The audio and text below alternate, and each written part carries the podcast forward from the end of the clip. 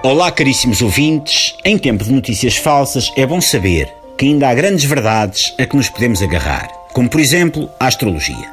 Numa época em que o excelentíssimo presidente dos United States of America assinou um papelinho em que impede cientistas de divulgar o âmbito e o resultado das suas pesquisas antes de terem o ok do excelentíssimo presidente, é na crença de que as estrelas influenciam o nosso destino que vamos encontrar a verdade científica dos factos alternativos. Vamos então ver o que dizem os astros sobre cada um dos signos do zodíaco durante este ano de 2017. Os que nasceram entre 21 de janeiro e 32 de fevereiro fizeram-no sob o signo de pão com chouriço. O que lhes reserva este ano? Vejamos.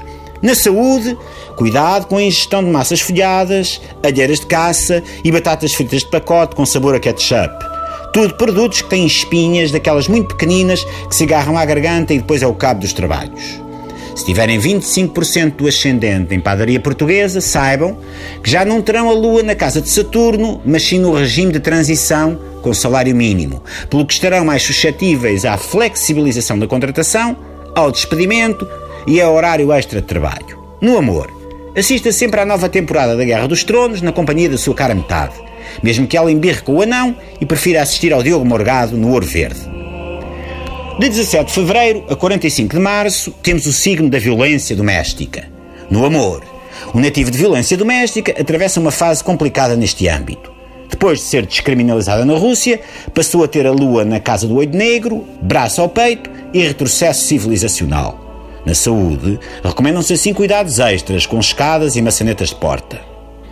De 79 de outubro a 142 de dezembro, estamos no domínio do signo do Bidé.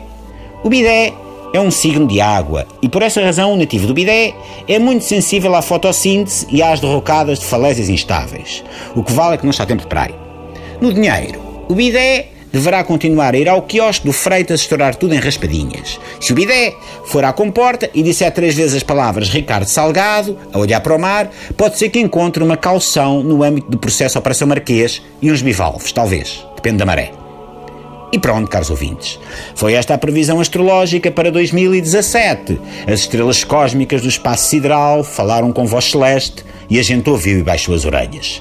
Para a semana, as previsões em cartas de tarô peças de dominó e pauzinhos de micado. Que a força esteja convosco por esses lombos acima. Até amanhã.